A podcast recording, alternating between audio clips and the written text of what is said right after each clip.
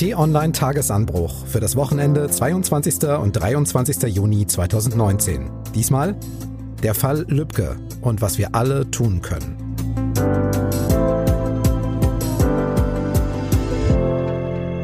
Hallo, willkommen zu unserem Wochenend-Podcast. Ich bin Marc Krüger und wir diskutieren hier Themen aus der Woche, die Sie und uns beschäftigt haben und auch weiterhin beschäftigen werden. Das möchte und kann ich aber nicht alleine machen, deshalb bin ich sehr froh, dass T-Online-Chefredakteur Florian Harms am zweiten Mikro sitzt. Hallo, grüß dich Florian. Hallo und herzlich willkommen. Florian, das war eine heftige Woche thematisch und wir müssen zeitlich ein bisschen zurück, um das aufzuarbeiten. Da muss man für Werte eintreten und wer diese Werte nicht vertritt, der kann jederzeit dieses Land verlassen, wenn er nicht einverstanden ist. Das ist die Freiheit eines jeden Deutschen.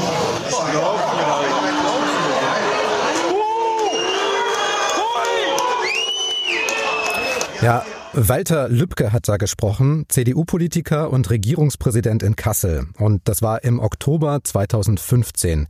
Da hatte er bei einer Bürgersprechstunde verteidigt, dass in einem ehemaligen Baumarkt im Kasseler Stadtteil Lohfelden einige hundert Flüchtlinge unterkommen sollten.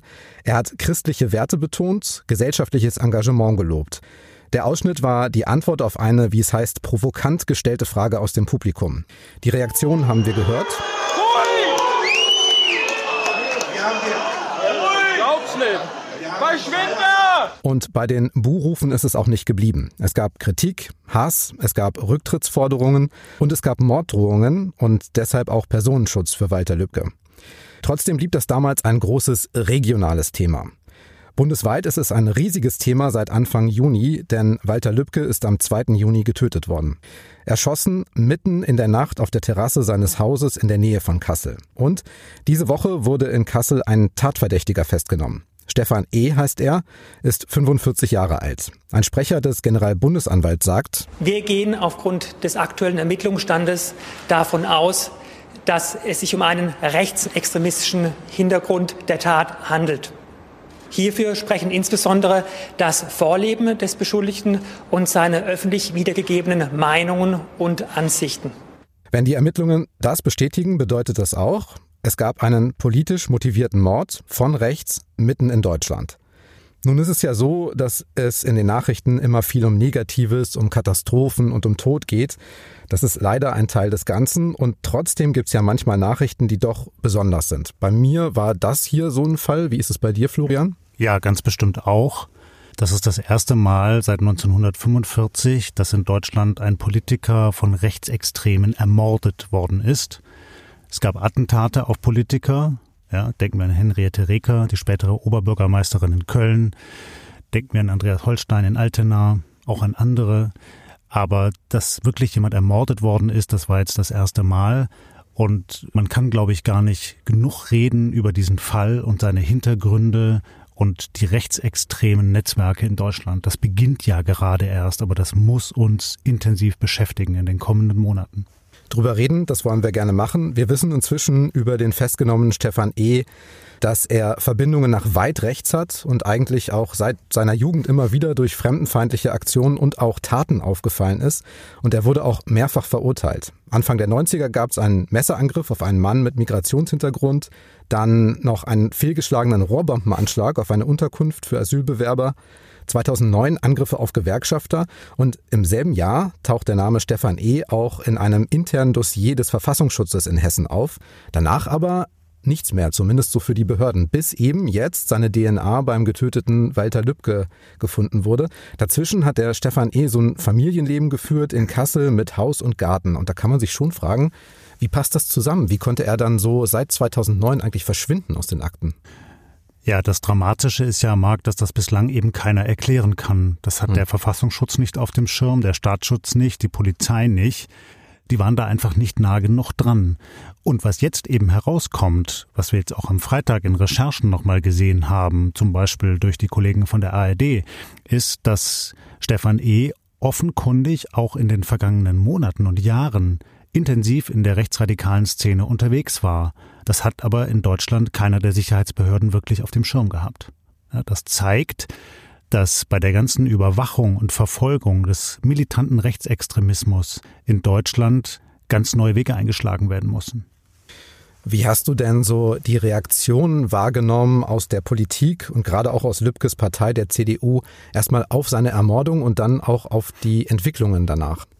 In meinen Augen war das zunächst erstmal eine Schockstarre. Hm. Man wollte es nicht richtig glauben, dass sowas wirklich passiert hier in Deutschland vor unser aller Augen. Und als es dann klar geworden ist, was dahinter steht, dann habe ich einen großen Schock und eine tiefe Verunsicherung bei vielen Politikerinnen und Politikern wahrgenommen.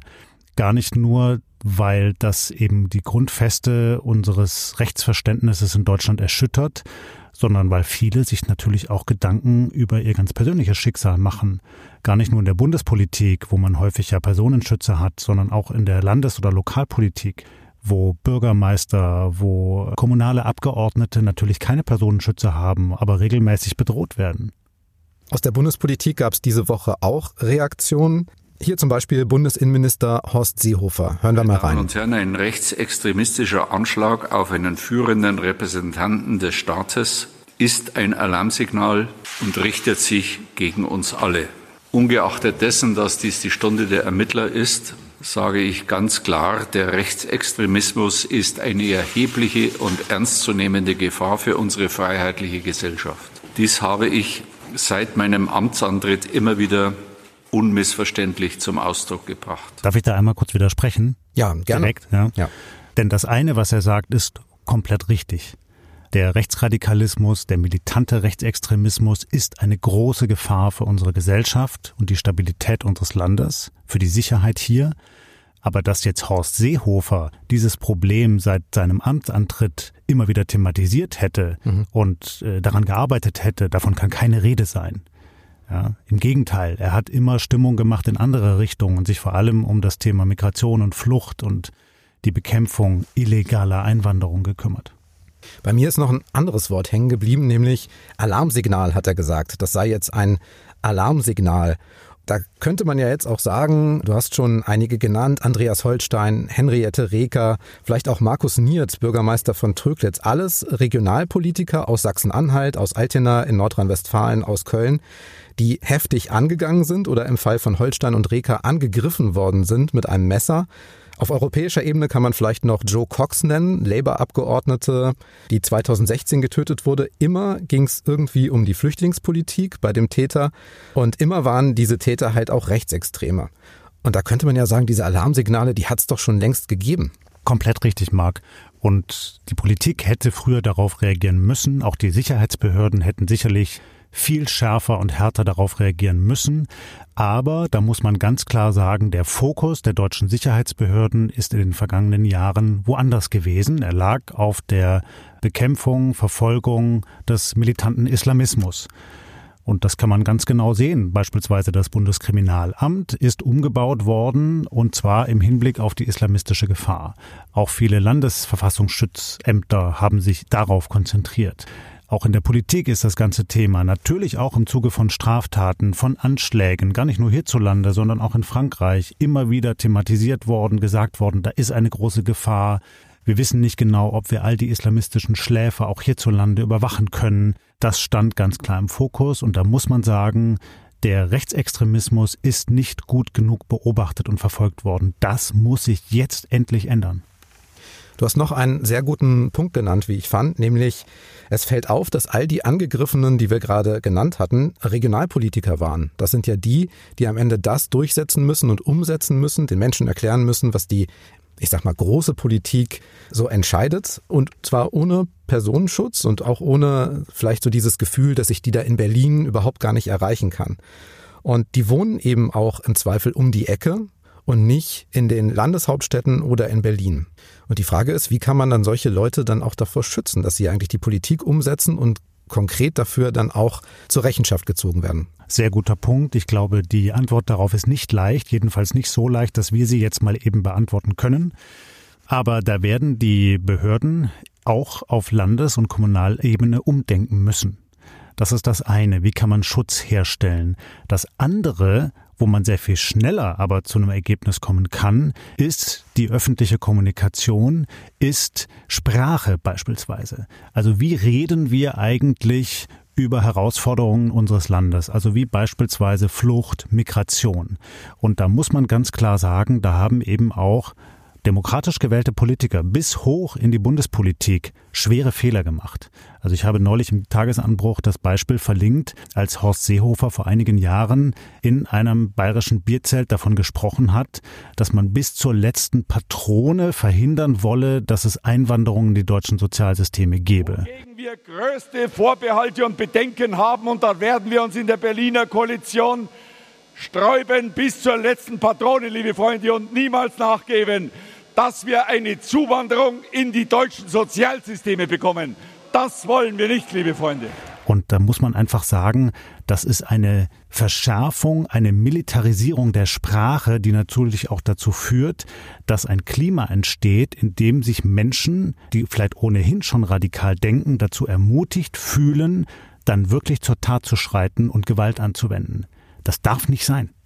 Dann müssen wir aber auch spätestens jetzt mal über die Rolle vom Netz sprechen, vom Internet. Wir haben ja dieses Video gehört von Walter Lübcke aus dem Jahr 2015 und das ist damals bei YouTube gelandet und man kann das noch heute da abrufen und das ist immer noch da. Man kann drauf verlinken, man kann das bei jeder Gelegenheit, wo man möchte, immer wieder neu hervorholen und schon in den Kommentaren darunter geht es ziemlich heiß her. Ich möchte auch nicht unbedingt daraus zitieren, bei Facebook auch. Das heißt also, dass eine Aussage, die ein Regionalpolitiker mal 2015 oder davor in ganz anderem Zusammenhang in freier Rede getätigt hat, die ist immer noch da. Also auf der einen Seite ist das Internet ein großartiges Archiv. Das können wir alle jeden Tag nutzen, indem wir dort Dinge, Texte, Fotos, Videos und vieles mehr finden, was uns ja hilft. Auf der anderen Seite werden dann diese Zitate häufig aus dem Kontext gerissen, sie werden kommentiert, sie werden radikalisiert und sie werden instrumentalisiert. Und da muss man ganz klar sagen, da tun die großen Plattformbetreiber, also die YouTube-Mutter Google oder auch Facebook oder auch Twitter, viel zu wenig dagegen, um gegen diesen Hass vorzugehen. Ja klar, hier und da löschen die dann auch, aber sie machen das nicht systematisch und da muss die Politik die Plattformbetreiber viel stärker in die Pflicht nehmen.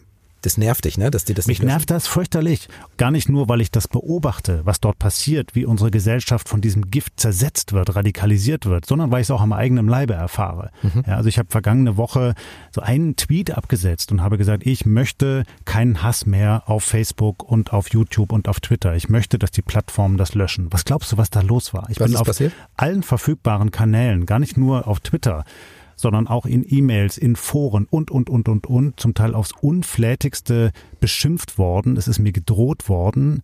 Ich kann das, glaube ich, hier sagen. Das ist ein sehr unangenehmes Gefühl, wenn der eigene Name dann auch auf schwarzen Listen auftaucht, auf einmal, auf denen auch Herr Lübcke steht, zum Beispiel. Das darf nicht sein und da muss der deutsche Staat, da müssen die Sicherheitsbehörden viel, viel stringenter und schärfer gegen vorgehen. Und es gibt auch neue Morddrohungen gegen Politiker, die wir genannt haben. Ist das jetzt so eine, wie soll ich sagen, radikalisierte Trittbrettfahrerei? Oder müssen wir uns vielleicht darauf einstellen, dass wir für Dinge, die wir berichten, weil wir von Beruf Journalist sind oder Dinge, die Politiker umsetzen, weil sie von Beruf Politiker sind, so stark angegriffen werden? Na, auf der einen Seite müssen wir und wollen wir auch als Journalisten natürlich zu dem stehen, was wir sagen. Hm. Es gibt Meinungsfreiheit in diesem Land, es gibt Pressefreiheit und das müssen wir verteidigen. Da dürfen wir uns nicht einschüchtern lassen. Auf der anderen Seite, und wir haben gerade von der Radikalisierung der Sprache gesprochen, braucht es eben Regeln. Und damit meine ich jetzt nicht das, was Frau Kramp-Karrenbauer angesprochen hat, ja, dass man zum Beispiel als YouTuber nicht mehr die Regierung in einer scharfen Art und Weise kritisieren sollte. Aber überall da, wo Hass, wo Drohungen, wo Verleumdungen im Spiel sind, da müssen wir stark vorgehen. Und der Staat alleine kann das selber nicht löschen, aber der Staat kann Druck machen auf die Betreiber der sozialen Plattformen, sowas schnell zu löschen und ganz stringent zu sagen, hier ist eine Grenze überschritten, das ist nicht mehr zu dulden. Ich sehe auch, dass es immer eine Reaktion gibt, die taucht immer wieder auf und die lautet zum Fall Lübcke zum Beispiel, ja, aber. Ja, aber es gibt auch islamistischen Terrorismus. Ja, aber es gibt ja auch Linksextreme. Und vielleicht gibt es ja auch Hörer, die diesen Reflex jetzt haben und die dir dann vorwerfen, jetzt nur so drauf zu hauen, weil da ein Rechtsextremer festgenommen wurde. Und die sagen, ja, aber es gibt ja auch vieles andere, was schlimm ist. Hast du eine Antwort? Ja, denn diese Relativierung hilft uns ja nicht weiter. Wir haben auch hier, Marc, im äh, Tagesanbruch-Podcast ja immer wieder auch über Islamismus gesprochen. Also ich erinnere mich beispielsweise an die Ausgabe nach dem Attentat in Straßburg. Das haben wir thematisiert und wir Journalisten haben doch in den vergangenen Jahren intensivst über den islamistischen Terrorismus berichtet und ihn analysiert und kommentiert. Aber wenn man sich mal rein die Fakten anschaut, also Punkt eins, der Rechtsradikalismus ist in Deutschland von den Sicherheitsbehörden vernachlässigt worden. Punkt zwei, einfach mal die Zahlen. Wie viele Menschen sind in Deutschland verletzt worden aus äh, ideologischen Gründen heraus? Da sieht man einfach, das waren doppelt so häufig rechtsradikale Täter wie zum Beispiel linksradikale oder islamistische Täter. Das heißt, da haben wir ein Problem. Das müssen wir thematisieren und das muss eingedämmt werden. Wo Sprache verroht, ist die Straftat nicht weit. Das hat Bundespräsident Frank-Walter Steinmeier in dieser Woche in der Süddeutschen Zeitung gesagt. Deswegen was können wir alle, Politiker, Medien, aber vielleicht auch jeder Einzelne, der diesen Podcast hört, in der Familie und so, was können wir jetzt tun, damit so etwas wie zum Beispiel mit Walter Lübcke vielleicht künftig nicht mehr passiert oder unwahrscheinlicher wird? Na, wir Bürger können unsere Stimme erheben. Und damit meine ich jetzt nicht meine Rolle als Journalist, sondern als Bürger. Und das kann auch jeder Tagesanbruchhörer tun. Überall da, wo man solchen Hass hört oder liest oder davon mitbekommt, sei das in den sozialen Netzwerken oder sei das in der U-Bahn oder an der Supermarktkasse, da kann man seine Stimme erheben und sagen, nicht mit mir. Ja, ich dulde das nicht. Ich bin nicht bereit, Hass und Drohungen und Verleumdungen in unserer Gesellschaft gegen andere Menschen zu akzeptieren.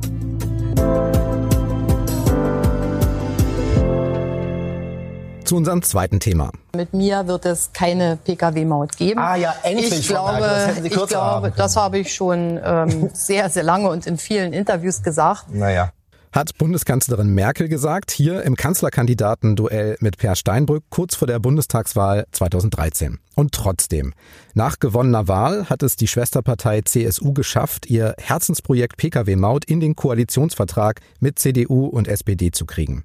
Allerdings mit dem Zusatz, dass deutsche Autofahrer nicht noch zusätzlich zahlen sollen. Denn mit der Maut will die CSU vor allem die an Straßenausbau und Erhalt beteiligen, die bisher die Autobahnen in Deutschland nutzen, aber aus dem Ausland kommen. Der Trick jetzt, alle sollen Maut zahlen, die Deutschen bekommen den Betrag aber über eine geringere Kfz-Steuer wieder komplett erstattet. So beschlossen von der Bundesregierung im Dezember 2014 und vom Bundestag März 2015 auch beschlossen. Aber Österreich hat geklagt vor dem Europäischen Gerichtshof, unterstützt von den Niederlanden.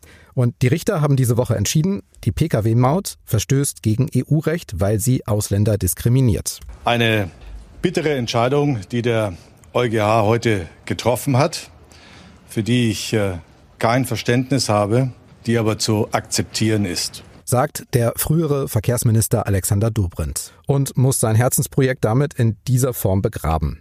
Florian, siehst du das als Schlappe oder ist sowas ein normaler politischer Prozess? Also ein Debakel für die CSU, vor allem wenn sie sich dann heute noch hinstellt und sagt, man habe kein Verständnis dafür. Das ist Grundlage des europäischen Rechts. Das hätte man schon vor Jahren wissen können.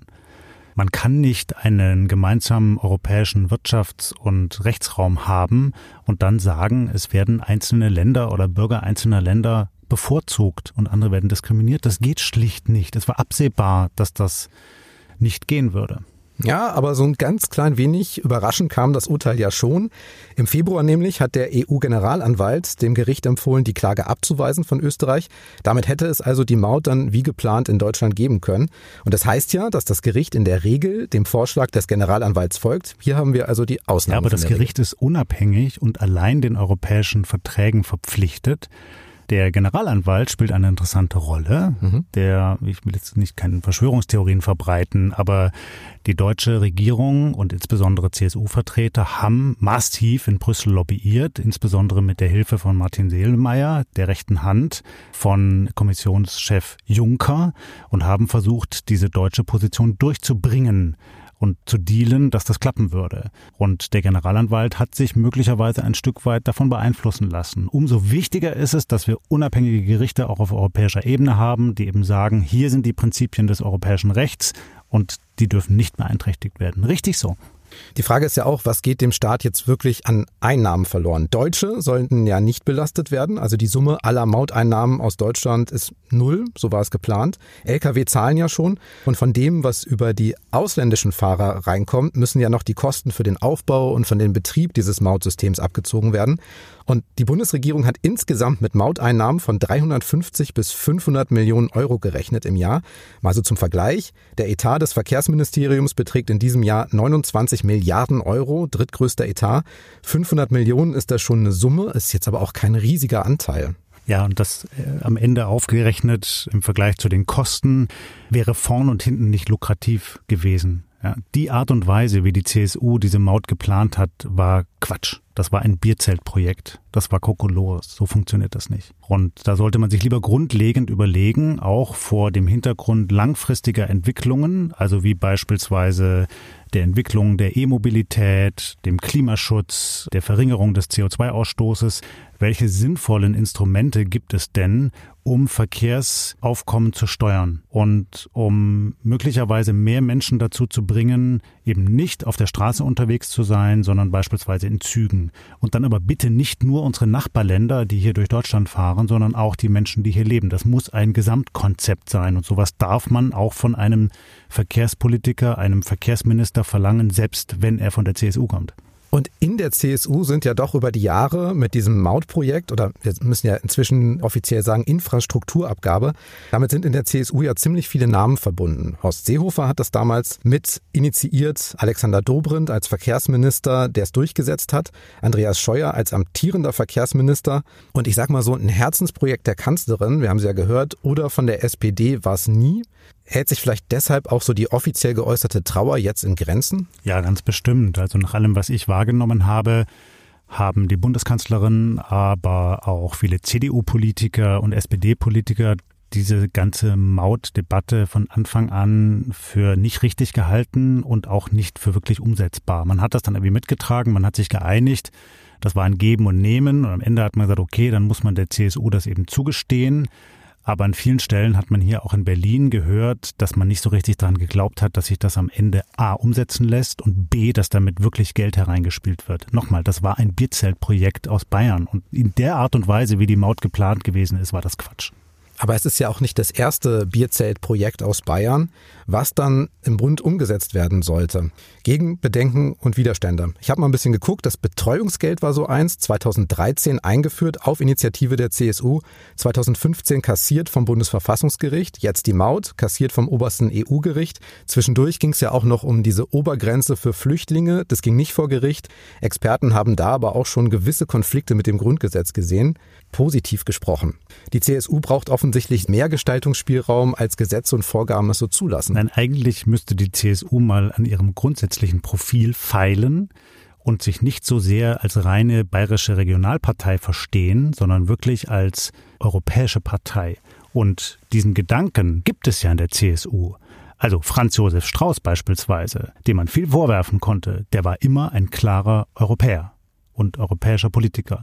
Auch Manfred Weber, der jetzt kandidiert für das Amt des EU-Kommissionspräsidenten, hat in seiner Politik eine klar europäische Perspektive. Aber es gibt eben in der CSU viele Politiker, die eigentlich sich vor allem für bayerische Belange und ausschließlich für bayerische Belange einsetzen. Und das funktioniert auf heutiger politischer Ebene, wo Europarecht so eine große Rolle spielt, eben nicht mehr. Das ist ein Dilemma für die CSU, das muss sie selbst lösen. Okay, aber was machen wir jetzt mit den Autobahnen? Denn tatsächlich stimmt ja eins, wenn ich in Österreich oder Frankreich fahre, muss ich Geld bezahlen. Das müssen dort alle. Deutschland in der Mitte Europas, Transitland, da kann man einfach so durch mit dem Auto.